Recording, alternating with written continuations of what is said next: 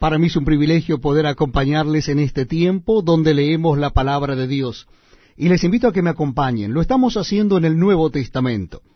En esta oportunidad será la segunda carta del apóstol San Pablo a los tesalonicenses. Segunda carta del apóstol San Pablo a los tesalonicenses, vamos a leer el capítulo primero.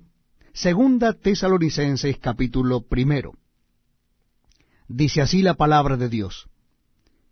Pablo, Silvano y Timoteo a la iglesia de los tesalonicenses en Dios nuestro Padre y en el Señor Jesucristo.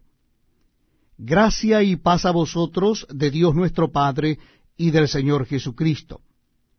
Debemos siempre dar gracias a Dios por vosotros, hermanos, como es digno, por cuanto vuestra fe va creciendo, y el amor de todos y cada uno de vosotros abunda para con los demás. Tanto que nosotros mismos nos gloriamos de vosotros en las iglesias de Dios, por vuestra paciencia y fe en todas vuestras persecuciones y tribulaciones que soportáis.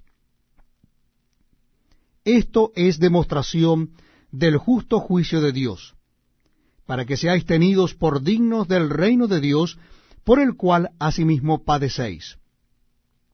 Porque es justo delante de Dios pagar con tribulación a los que os atribulan, y a vosotros que sois atribulados, daros reposo con nosotros, cuando se manifieste el Señor Jesús desde el cielo con los ángeles de su poder.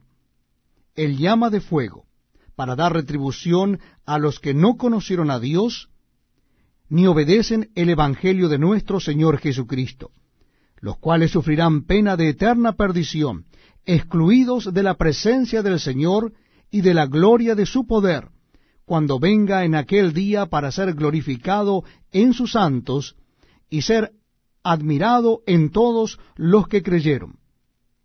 Por cuanto nuestro testimonio ha sido creído entre vosotros por lo cual asimismo oramos siempre por vosotros, para que nuestro Dios os tenga por dignos de su llamamiento, y cumpla todo su propósito de bondad y toda obra de fe con su poder, para que el nombre de nuestro Señor Jesucristo